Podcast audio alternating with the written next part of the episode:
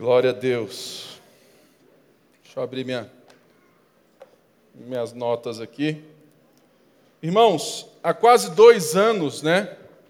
Nós estamos em Lucas 1.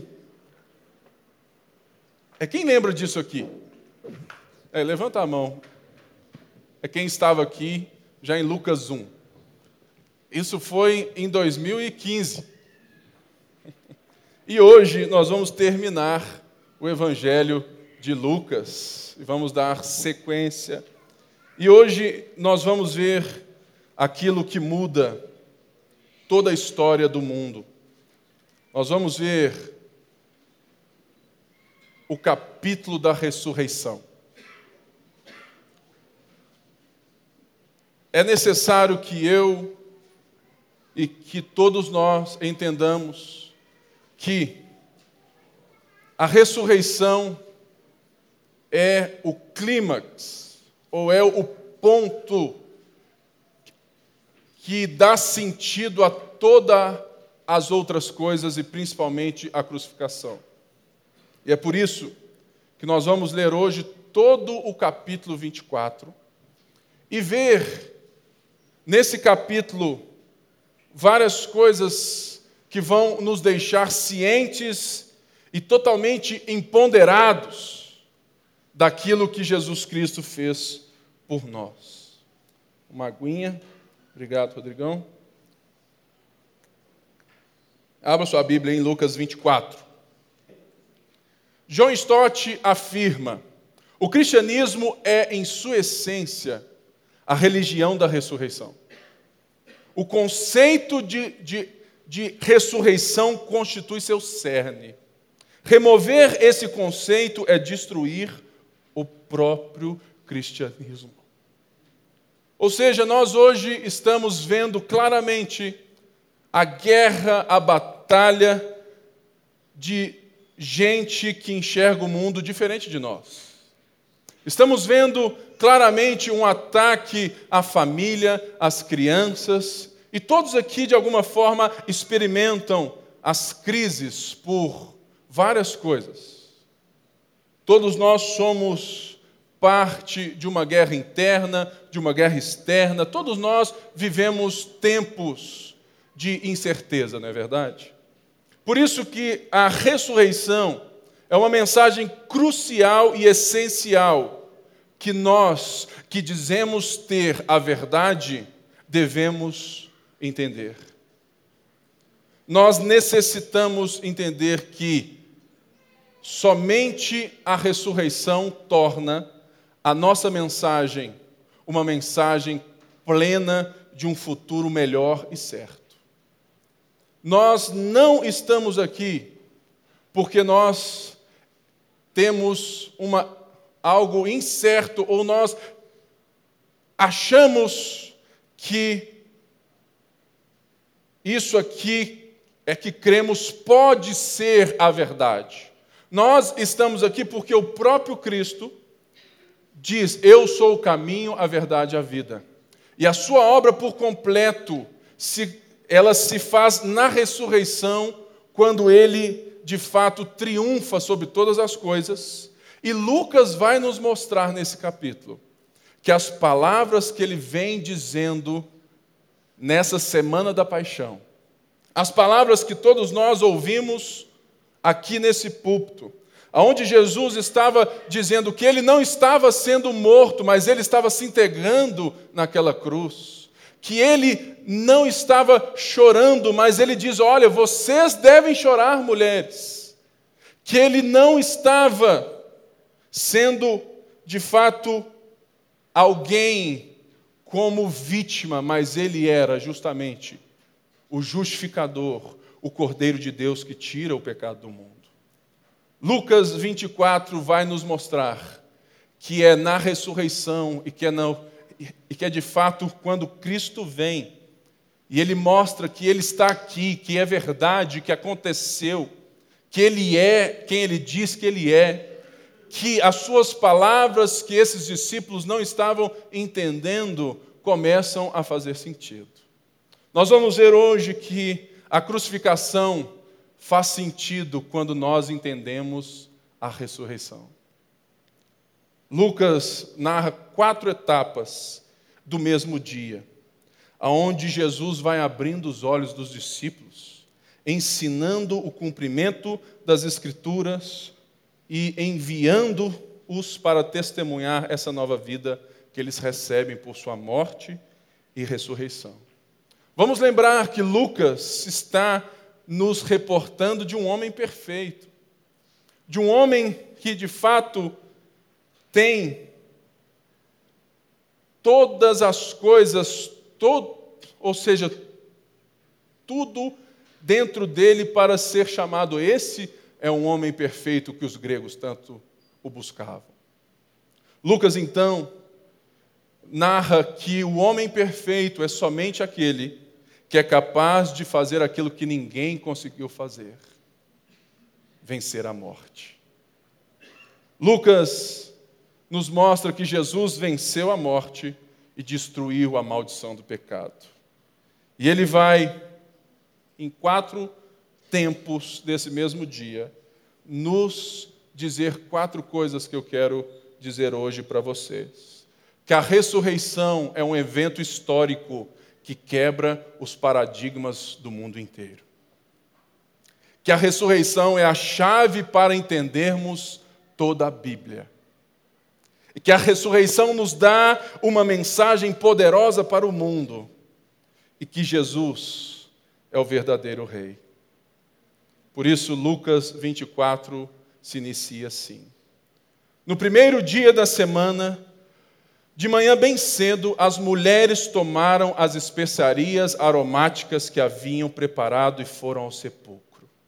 Encontraram removida a pedra do sepulcro, mas quando entraram, não encontraram o corpo do Senhor Jesus. Ficaram perplexas, sem saber o que fazer. De repente, dois homens com roupas que brilhavam como a luz do sol colocaram-se ao lado delas. Amedrontadas, as mulheres baixaram o rosto para o chão e os homens lhes disseram: Por que vocês estão procurando entre os mortos aquele que vive? Ele não está aqui, ressuscitou. Lembre-se do que ele lhes disse quando ainda estava com vocês na Galiléia. É necessário que o filho do homem seja entregue nas mãos de homens pecadores, seja crucificado e ressuscite no terceiro dia. Então se lembraram das suas palavras. Quando voltaram do sepulcro, elas contaram todas essas coisas aos onze e a todos os outros. As que contaram essas coisas aos apóstolos foram, foram Joana, Maria e Maria, mãe de Tiago, e as outras que estavam com elas. Mas eles não acreditavam nas mulheres. A palavra delas lhes parecia loucura. Pedro, todavia, levantou-se e correu ao sepulcro, abaixou-se e viu as faixas de linho e mais nada. Afastou-se e voltou admirado com o que acontecera. Essas mesmas mulheres foram aquelas que acompanharam José. É quando ele recebe o corpo de Jesus, lembra disso? Ele recebe o corpo, ele pede o corpo de Jesus a Pôncio Pilatos, que certifica que ele morreu, e ele vai sepultar Jesus. Mas tem um fato que muitas vezes nós vamos perder nessa história. Como era sexta-feira, já bem tarde, não deu tempo de ungir o corpo de Jesus devidamente. Ou seja, Jesus jamais foi ungido na morte. Ele somente foi ungido vivo. Quando Maria derrama o óleo sobre a sua cabeça. E agora então, como já estava muito próximo ali do início do sábado, que é justamente sexta-feira de noite, eles fazem algo bem próximo ali, mas Jesus não foi ungido de forma devida que um corpo deveria ser. Ou seja, se ele estivesse morto ao terceiro dia, quando elas estavam indo para lá, o cheiro já seria complicado. Mas o texto diz que elas, bem cedinho, chegaram lá e não acharam Jesus. Lucas não diz isso, mas nós já vimos isso em outros livros, que o túmulo estava sendo guardado por guardas. Logo, não há qualquer possibilidade dos próprios discípulos terem roubado o corpo de Jesus. E o próprio texto diz que eles estavam totalmente fora do ar. O texto diz que elas ficaram sem chão. E Lucas vai nos narrar essa beleza da ressurreição de uma forma que ele vem narrando a história desde então, de uma forma relacional, de uma forma muito próxima, de uma forma humana, da mesma maneira como Jesus dizia. E vejam bem, o que Jesus vai fazer, o que Lucas vai narrar durante esse capítulo todo, é justamente mudar a compreensão dos discípulos dele a respeito das palavras que ele já estava dizendo desde então. É por isso que é muito importante entender o cerne desse texto quando Jesus e Lucas mostra o tempo todo, olha, ele já tinha dito isso. Lembrem disso. E quando o texto diz que elas se lembraram, elas se colocam em movimento ao verem a notícia feita por meio daqueles anjos. Os mesmos anjos, ou da mesma forma que o Evangelho de Lucas começa. O Evangelho de Lucas, ele se dá início no templo e ele vem na presença de anjos. Primeiramente para a mãe de João Batista, para o pai de João Batista. E depois para Maria, onde o anjo diz: Olha, você conceberá a luz, o Salvador. E é essa história que agora se fecha e aonde a igreja começa. E nós temos que entender o porquê que quando essas mulheres chegaram ali, os discípulos não deram a elas crédito. Ou seja, a primeira certeza que você pode ter de que Jesus ressuscitou dentre os mortos é que a história não foi inventada, porque até mesmo os discípulos que andaram três anos com Jesus, que viram Jesus dignificar as próprias mulheres, tratar bem essas mulheres, os próprios discípulos consideraram não só essa mensagem loucura, mas por meio dessas mulheres isso era meio estranho. Por quê? Porque era parte da cultura da época. E é muito difícil ter essa forma, ou seja, não é fácil, irmãos, nós termos de fato a nossa mente que ela mude rápido assim. Estava dentro da cultura desses discípulos o não dar crédito às mulheres. E Lucas vai nos dar o primeiro indício de que a ressurreição é um evento histórico que quebra os paradigmas totais do mundo. Quando ele diz que quando ele relata que as mulheres viram primeiro. Irmãos, se a história sobre Jesus fosse inventada, essa história jamais teria mulheres, porque elas não tinham valor de testemunho algum. Logo, é tão lindo ver que o Jesus que Lucas descreve, que estava dando sabe, voz às mulheres na sociedade. Esse mesmo relata que o próprio Jesus deu às mulheres o privilégio de serem as primeiras testemunhas da sua ressurreição. As mulheres. Ou seja, eles não deram crédito e acharam loucura porque, apesar de terem ouvido também as mesmas palavras que os anjos disseram do próprio Jesus, a maneira que eles também entendiam a forma como o Messias viria estava condicionada pela maneira como eles enxergavam e esperavam o rei de Israel desde o começo e desde a sua criação. Irmãos, nós estamos vivendo dias aonde evangelismo, aonde vivermos para Cristo se torna necessário entendermos as bases, os pressupostos, o porquê nós cremos em todas as coisas. Esses discípulos tinham na raiz da sua vida justamente essa crença que todos os judeus tinham de que esse Messias de Israel era um rei que viria com força e poder. Logo, eles não estavam entendendo não somente as palavras de Jesus, mas o fato do seu rei estar morto. E agora, com essa notícia, aquilo não ainda faz sentido, mas aquilo lhes traz o sentimento de loucura. O que Lucas está fazendo é está iniciando essa narrativa que de fato a ressurreição quebra as expectativas e visões de mundo não só dos judeus, mas de todos nós. Pense bem.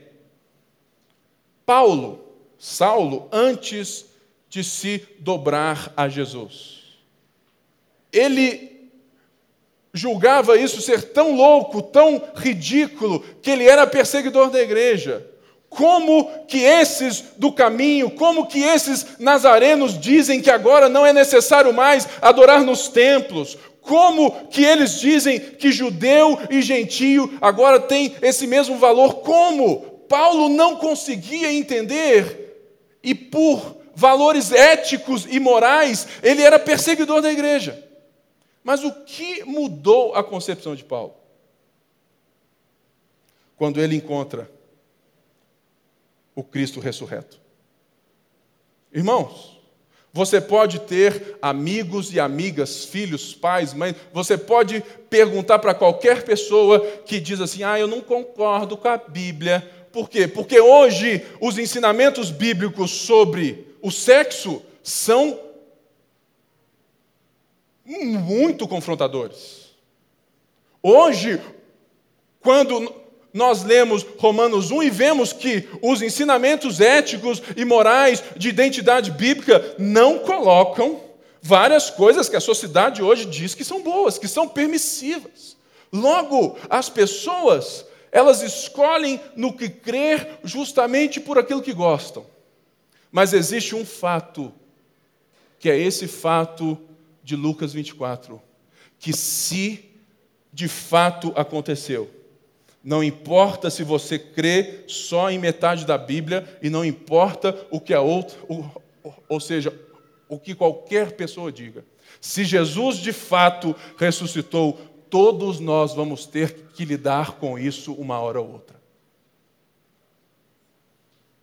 Porque se Jesus está ressurreto, ele está vivo, quer dizer que toda a sua mensagem se torna válida e que nele tudo aquilo que ele diz que é se torna digno de ser algum dia prestado conta. É simples, irmãos, essa pergunta. Pergunte a alguém que não é crente, que mete o pau na igreja, que fala um monte de coisa, qual a relação entre aquilo que ela crê ou que ela pensa como ética ou moral em relação à ressurreição de Jesus. Porque é na ressurreição de Jesus que todo o mundo se coloca em uma posição aonde, se de fato ela aconteceu, o mundo terá que lidar com isso uma hora ou outra. Você já pensou nisso? Que essa notícia de que Cristo morreu pelos seus pecados, Cristo morreu para te salvar, e que ele ressurge dentre os mortos, é justamente a resposta que os discípulos e que o mundo não quer ver. Jesus estava ali dizendo: Olha, eu estou me entregando, Eu não sou vítima, eu sou o Cordeiro de Deus que tira o pecado do mundo. E eles não entendiam isso, porque era loucura para um povo que queria um rei vindo com poder. Mas quando esse rei ressurge da morte, quando a morte morre na morte de Cristo, e Deus ressurge Jesus dentre os mortos, irmãos, tudo muda. A, ressur... a ressurreição é a coisa mais irritante do mundo. Porque se Jesus diz, se Jesus é quem ele diz que é, todos nós temos que viver a partir desse fato histórico. Sabe por quê? Você já parou para simplesmente é pensar que agora, nesse momento, nesse momento, Jesus está vivo?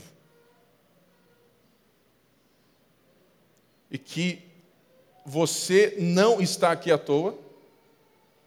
E que aquilo que nós estamos dizendo e crendo diz respeito a alguém que não só viveu como homem perfeito, mas que fez aquilo que nenhum homem conseguiu fazer, que nenhum filósofo grego fez, que nenhum romano conseguiu fazer, que César, que Pôncio Pilatos, que ninguém conseguiu fazer, que é justamente dominar e vencer a morte. E é esse fato que muda toda a nossa visão de mundo. E é esse fato que muda e deve mudar a maneira como nos relacionamos com as coisas porque a ressurreição é um fato histórico que muda os paradigmas, os olhares de como o mundo deve ser visto. Vamos é seguir no texto. Naquele mesmo dia, dois deles estavam indo para um outro lugar chamado Emaús, a 11 quilômetros de Jerusalém. No caminho, conversavam a respeito de tudo o que havia acontecido. Enquanto conversavam e discutiam, o próprio Jesus se aproximou e começou a caminhar com eles. Mas os olhos deles foram impedidos de reconhecê-lo. Ele lhes perguntou: Sobre o que vocês estão discutindo enquanto caminham? Eles pararam, com os rostos entristecidos. Um deles, chamado um deles que era esse. Peraí, deixa eu beber água aqui. Não. Gente, tá quente aqui, viu? Não precisa ligar, não. Aí é bom. É assim, o arzinho e tudo mais, o céu na terra aqui, né? É quase a porta né, do Hades.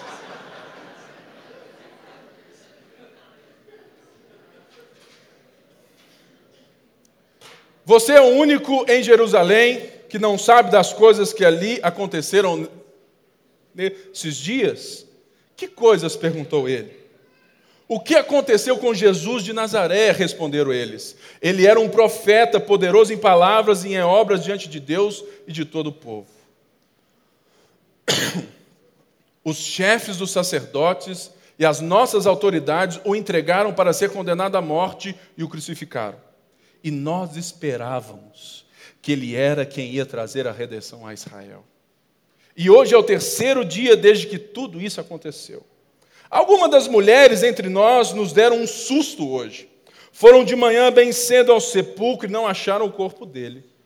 Voltaram e nos contaram que tinham tido uma visão de anjos, que disseram que ele estava vivo. Alguns dos nossos companheiros foram ao sepulcro e encontraram tudo exatamente como as mulheres tinham dito, mas não o viram. Ele lhes disse: Como vocês custam a entender e como demoram a crer em tudo o que os profetas falaram? Não devia o Cristo sofrer essas coisas para entrar na sua glória?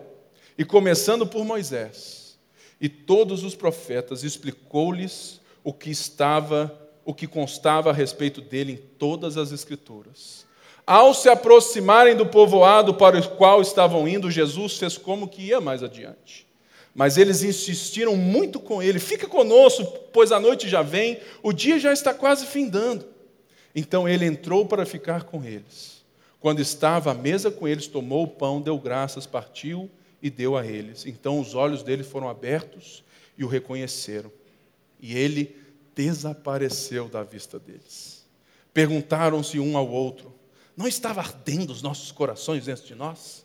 Enquanto ele nos falava no próprio caminho e nos expunha as Escrituras. Somente Lucas trata essa passagem. Somente Lucas narra essa estrada.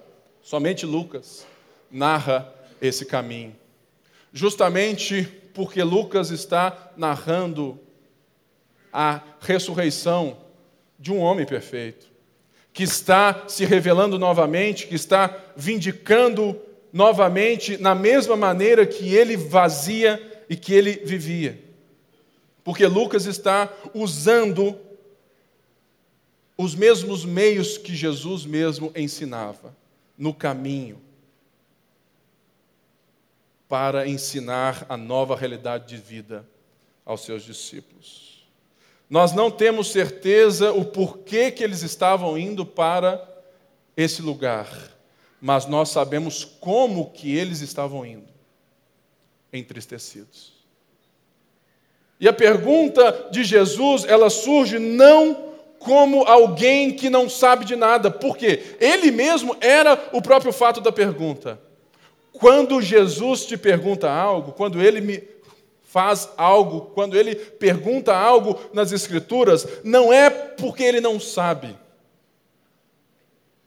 mas é para revelar a motivação e o coração dos discípulos. Toda pergunta de Jesus não é para que você responda a Ele, mas é para que você se torne consciente de você mesmo. Até mesmo quando estamos ali no quarto e tudo mais e orando. Sabe, irmãos, quando você ora, não é para deixar Deus ciente de algo, porque Deus já sabe todas as coisas. Antes da palavra que chegue na sua boca, Deus já conhece.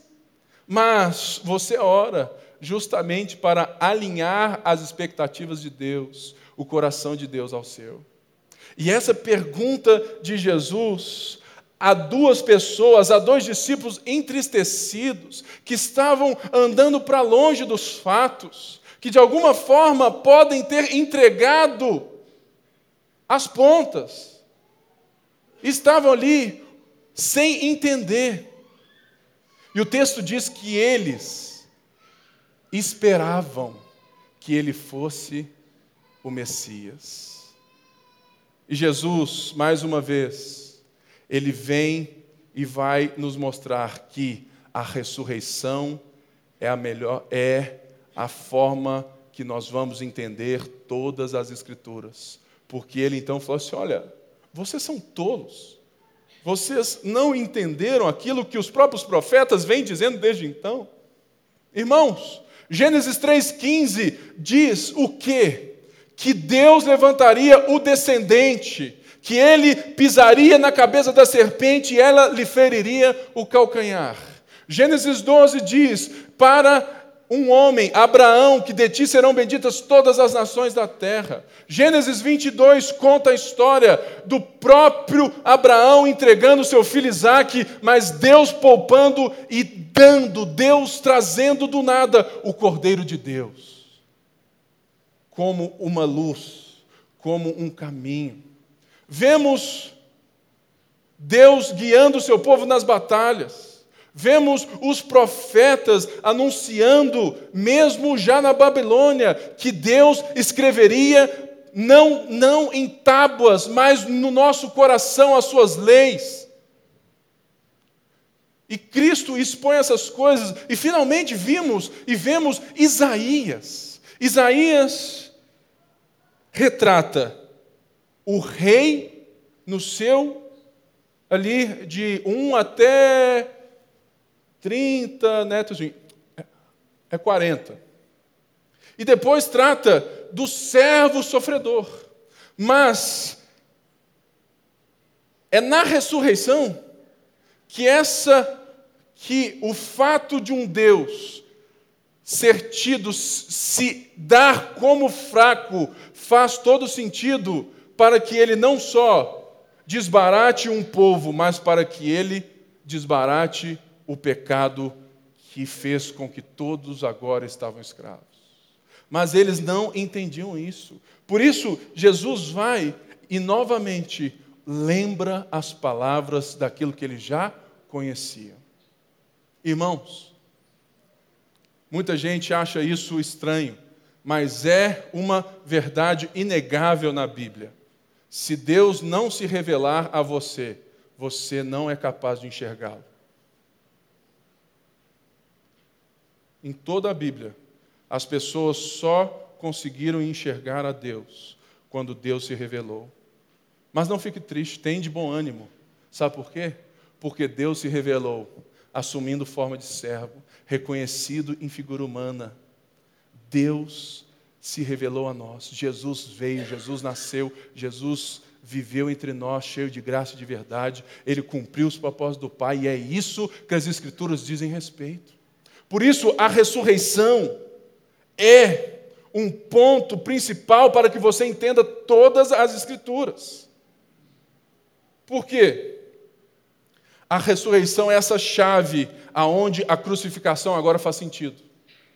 Porque antes não fazia sentido o Messias ser jogado naquele túmulo e nada mais acontecer, não fazia sentido, mas é na ressurreição dos mortos que mostra que de fato o que Jesus estava dizendo, que ele estava se entregando, que de fato aquilo que toda a Bíblia diz que Deus amou o mundo de tal maneira, que toda a Bíblia diz que de ti serão benditas todas as nações da terra, tudo isso faz sentido porque Deus não estava apenas vindo para estar no nosso meio, mas Deus estava consumando o que nos separava dele, que é o pecado. Logo, a morte de Jesus faz sentido pela ressurreição.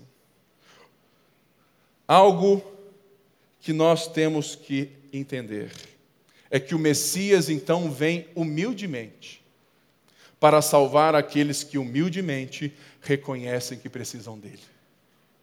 Essa esse é o paradigma do cristianismo. Eu não vim para os fortes, mas para os fracos. Eu não vim para os sãos, mas para os doentes. Ou seja, para que você entenda esse paradigma, essa realidade da ressurreição, é preciso que você tenha um coração humilde. Porque aquilo que que o mundo chama de poder e de força, aquilo que todos os reinos da terra chamavam de domínio. Por toda a história, Jesus vem e não domina aos olhos nus pela história ou por geografia, mas ele vem e domina todas as coisas, porque ele criou todas as coisas e agora ele toma para si novamente o controle de todas elas pela morte na cruz e pela ressurreição. Logo, a ressurreição é irritante, porque ela nos deixa, porque ela coloca todo mundo a partir de um momento que todo mundo vai ter que lidar com isso. E ela nos diz uma coisa maravilhosa: que toda a Escritura é sobre Jesus. Toda a Escritura é sobre Jesus. Até mesmo os textos que não têm uma coisa muito próxima, mas você é capaz de ligar todas as coisas ao clímax, ao centro daquilo que a Bíblia está nos dizendo. É por isso, irmãos, que eu falo isso muito aqui na nossa igreja. A Bíblia não é um livro de regras. Você não pode ter esse livro como algo assim, olha, vou ver como que eu devo me relacionar com o Pipe respeite os seus pastores. Não é assim, não, irmãos. Não é assim, não.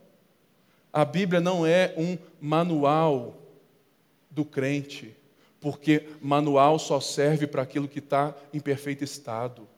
A Bíblia é uma história de redenção, de amor, de um Deus que se fez carne, que veio, que habitou entre nós, que se entregou naquela cruz e que Deus o levantou ao terceiro dia para que toda essa mensagem não seja apenas verdade para mim e para você, mas para que um dia toda língua confesse nos céus, na terra e debaixo da terra, todo joelho se dobre e confesse que Jesus Cristo é o Senhor. É por isso que não é possível você ser um cristão sem ler a Bíblia. Se você está aqui nessa manhã e você não está lendo a Bíblia, você tem que repensar a sua fé. Por quê? Porque se isso não é a prioridade da sua vida, você não entendeu a ressurreição. Porque é na ressurreição que você coloca toda a sua história, tudo o que você tem, tudo o que você faz, a partir de um fato histórico que muda toda a história. Que Jesus não é como as religiões. As religiões nos prometem no porvir recompensas, não é assim? As dez virgens, né? Gente, eu estava ontem é pensando nisso. E pensa você com quatro esposas. Irmão, nem de uma eu estou dando conta. Ainda mais de quatro, irmãos. Deve ser difícil demais. Ou seja, ou seja, Deus é diferente dessas religiões que nos prometem coisas ao prazer do presente. Porque é justamente o prazer do presente que essas pessoas têm uma motivação para se entregar por uma causa. Ah, você vai estar tá lá com as virgens e tudo mais, coloca a bomba aí, explode todo mundo. Irmãos, o cristianismo não é assim. O cristianismo diz respeito a algo totalmente diferente. No cristianismo, a ressurreição, ou seja, o futuro, nos mostra que Jesus restaurou aquilo que foi perdido pelo pecado e que o nosso futuro é muito melhor do que os prazeres do presente. E que o nosso futuro é muito melhor, é muito mais top do que qualquer coisa que você valorize no dia que se chama hoje. Ou seja, a ressurreição é diferente dessas promessas dos blá blá blás das, sabe, de todas outras religiões, porque nenhuma delas tem um Cristo ressurreto mas nós temos. E nós temos a certeza de que, ainda que eu ande pelo vale da sombra da morte, ainda que eu viva em tempos de crise, ainda que nós estejamos sofrendo ataque, e não se engane, irmãos, se você acha que nós viveremos tranquilinhos, nos reunindo aqui para o resto da vida, irmãos, os próximos anos do Brasil, provavelmente o meu filho, o seu filho, podem ser presos pela causa do Evangelho no Brasil. É aí que a ressurreição faz sentido.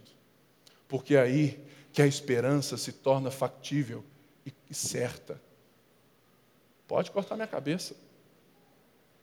O meu porvir é muito melhor que isso aqui. Será que nós vivemos a partir dessa ressurreição? Ou nós estamos nos apegando a, a, todos os bens materiais, a todas essas relações de prazer que nós temos, porque nós não conseguimos lidar com a fraqueza, com as derrotas, porque nós não sabemos o que nos espera, porque nós não sabemos que a ressurreição é de fato o futuro que está lá, que é certo, que é pessoal e que é maravilhoso. Ou seja, a ressurreição é um fato histórico que muda todos os nossos paradigmas. A ressurreição é a chave para entendermos as Escrituras.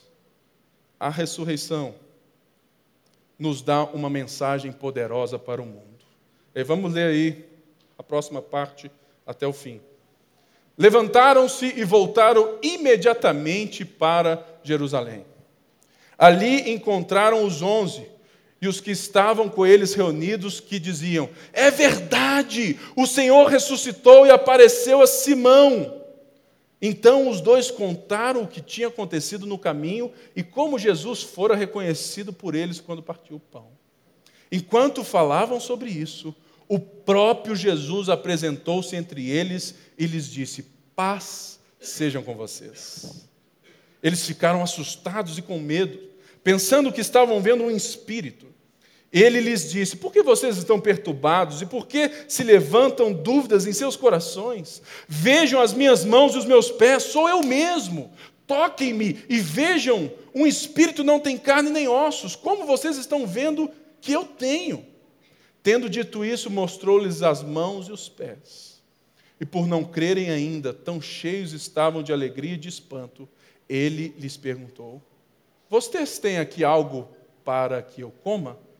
Deram-lhe um pedaço de peixe assado e ele o comeu na presença deles. E disse-lhes: Foi isso que eu lhes falei enquanto ainda estava com vocês. Mais uma vez, gente, olha a repetição nas etapas. Foi isso que eu lhe falei, lembre sobre isso.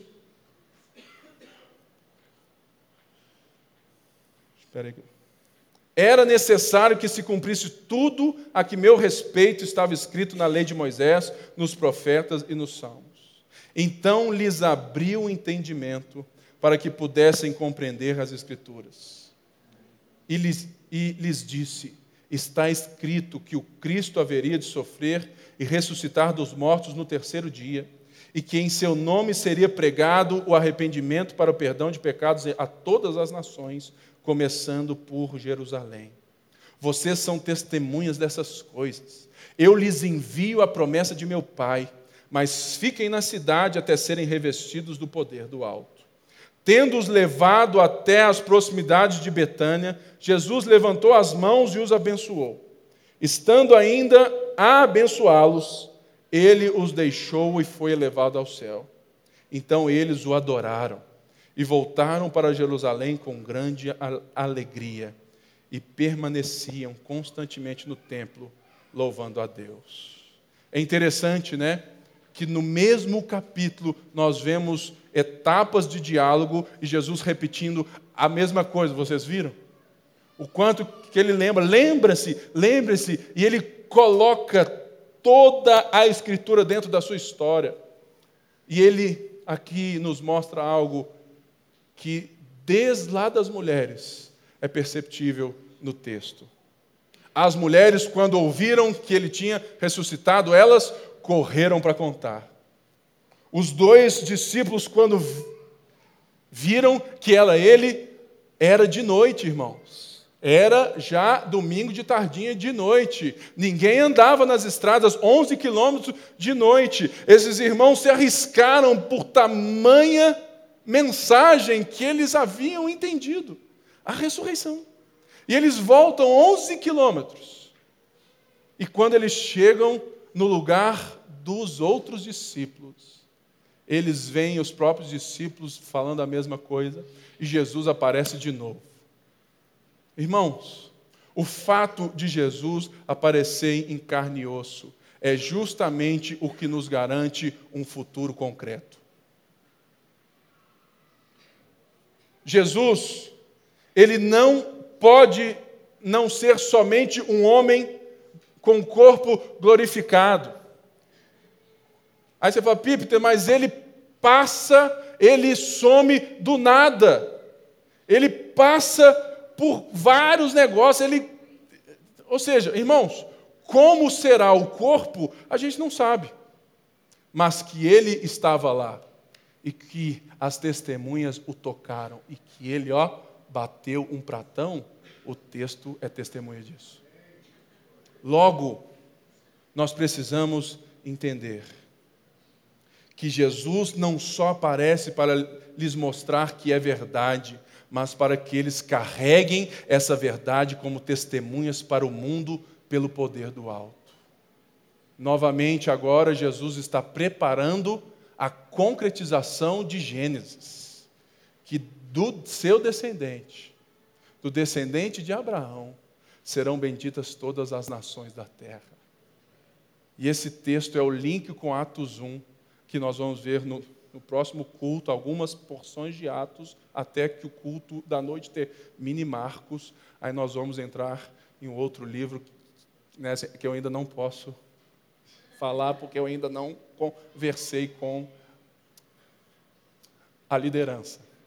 Então, se eu venho aqui e falo, eu falo, Pipo, entendeu? Mas antes a gente tem que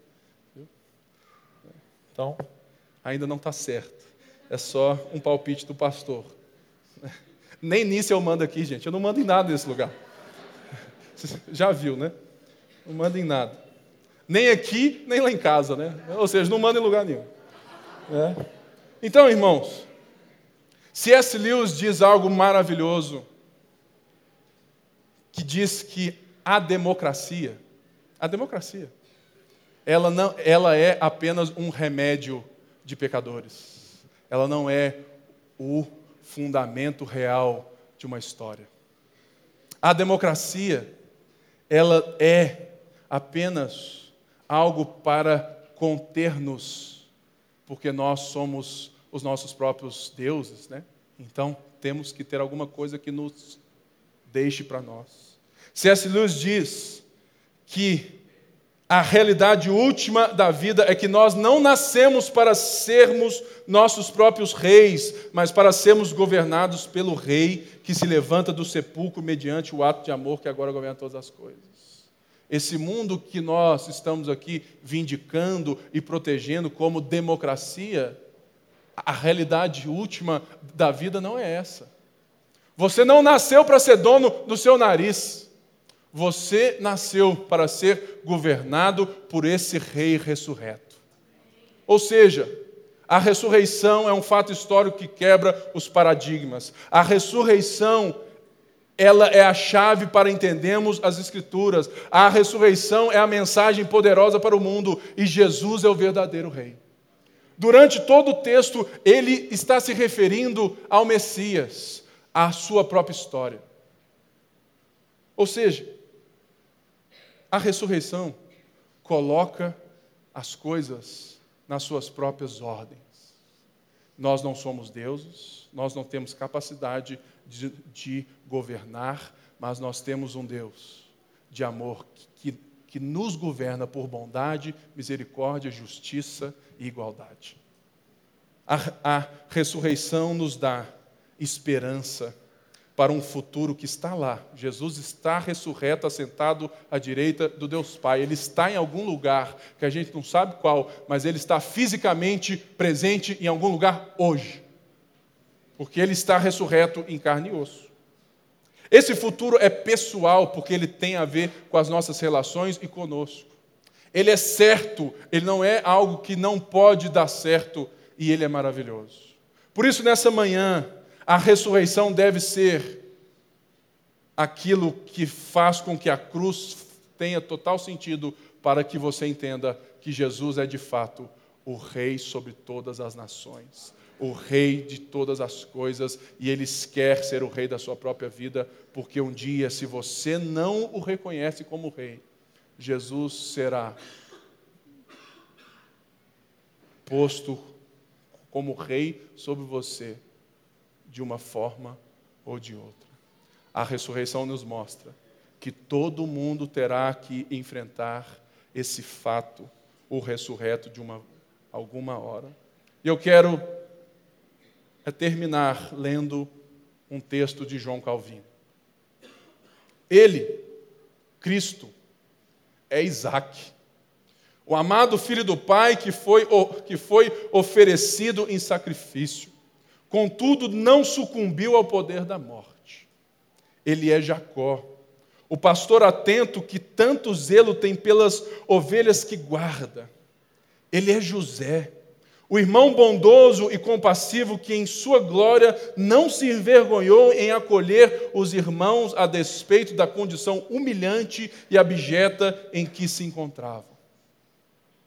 Ele é o grande sacrificador e bispo Melquisedeque que ofereceu um sacrifício eterno de uma vez por todas. Ele é o soberano legislador Moisés, que escreveu suas leis sobre as tábuas do nosso coração por seu espírito. Ele é o capitão e guia fiel Josué, que nos leva à terra prometida. Ele é o vitorioso e nobre rei Davi, que toma pela mão todo o poder rebelde e submete a si. Ele é o magnífico e triunfante rei Salomão, que governa seu reino com paz e prosperidade. Ele é o forte e poderoso Sansão, o qual por sua morte subjugou todos os seus inimigos.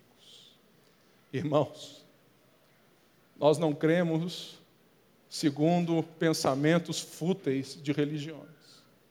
Nós cremos em um fato que é certo, é pessoal, e o nosso futuro é maravilhoso. O que nós vivemos, aquilo que nós queremos viver como igreja, é justamente porque nós não temos que nos preocupar com hoje, sem entender o, o nosso dia do porvir. O nosso hoje é vivido porque os nossos olhos já estão na esperança, na certeza na maravilhosa graça de Deus, que nos garante que o dia de hoje pode ser um dia de humilhação, mas um dia, um dia, e esse dia é concreto na sua vida, porque nós sabemos que Ele ressuscitou dentre os mortos. E é essa verdade, e é essa é a pauta que Atos vai dar sequência. É essa é a verdade que a igreja se constitui. Porque a crucificação faz sentido na ressurreição. O Evangelho é o poder de Deus. É o que? É o Deus que, que morre pelos nossos pecados, que quebra a maldição que nos separava dele e que chega no nosso meio e diz: paz seja com vocês. Por isso, Ele é maravilhoso, conselheiro, Deus forte, príncipe da paz. Ele é o leão da tribo de Judá. Ele é o Deus Todo-Poderoso, é o Shaddai. Ele é a nossa cura, a nossa bandeira, a nossa justiça. Todas as coisas foram feitas por intermédio dele, tudo o que foi feito foi ele que fez. Ele é o Verbo que se fez carne. Ele é a nossa vida. Por isso, saia daqui dessa manhã nessa certeza de que a sua fé não está pautada em recompensas que podem dar certo a partir daquilo que você acha gostoso hoje ou não, mas que a nossa fé nos joga a uma realidade maravilhosa de um Éden reconstruído, de uma cidade onde Cristo é o Rei e de onde você não tem mais que correr atrás do vento, que se degladiar com as pessoas Ainda que ainda hoje nós ainda vamos ter muitos problemas entre nós, faíscas e brigas. Nós vamos ter, irmão, porque nós, nós ainda estamos no corpo dessa morte. Mas nós estamos sendo discipulados por uma certeza, por um Jesus que está vivo em carne e osso, que é a realidade. Logo, a ressurreição é irritante para o mundo e por isso que o mundo nos odeia. Porque nós não vivemos com aquilo que vemos mas nós vivemos com a certeza daquilo que já temos, porque Jesus já pagou o preço e nos, nos ressuscitou. Deus nos ressuscitou com Cristo e nós estamos assentados com Ele em lugares celestiais, segundo Efésios 2. Fique de pé no seu lugar.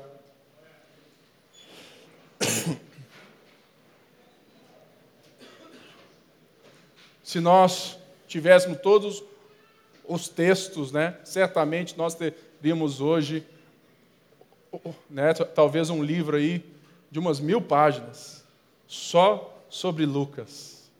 Que Deus é, nos dê a graça de termos isso nos próximos, para que a gente pode, possa, de alguma forma, né, deixar registrado aquilo que você está vivendo no dia que se chama hoje. Talvez você está aqui nessa manhã e você agora percebe que a sua fé está totalmente fora daquilo que verdadeiramente a fé é. Por isso, eu te convido a refletir sobre ela, a, a de fato nortear a sua fé a partir da obra do Filho, na certeza. Talvez você está aqui nessa manhã ansioso pelo porvir, ansioso por falta de emprego, por tantas coisas, que você possa aquietar seu coração na ressurreição. Talvez você veio aqui hoje na igreja dos crentes, você não é crente e você entende, puxa vida, eles têm uma mensagem que se Jesus é quem ele diz que é, eu posso confiar nele. Por isso, se alguém está aqui nessa manhã e que não entregou a sua vida a Jesus, entregue agora e peça a pessoa que te trouxe aqui para te conduzir até Jesus. Se você veio aqui sozinho, venha aqui à frente e após o culto eu quero estar com você, mas não deixe de dar esse passo de fazer parte da comunidade de fé daquele que ressuscitou dentre os mortos. Senhor Deus, muito obrigado por cada família aqui hoje. Muito obrigado, Senhor, porque nós vivemos uma certeza que nada pode apagar. Oh, Deus, que a tua bênção seja sobre cada família, sobre cada pessoa agora, e que a nossa igreja possa ser a testemunha dessa mensagem, a testemunha dessa mensagem e que tenhamos o poder do alto. Por isso, Senhor, encha os nossos corações, as nossas vidas com teu espírito, para que a tua mensagem seja poderosa e os teus feitos maravilhosos no nosso meio. Em nome de Jesus e todo o povo de Deus disse: Amém. Deus te abençoe, bom domingo, vai na graça e vai na paz.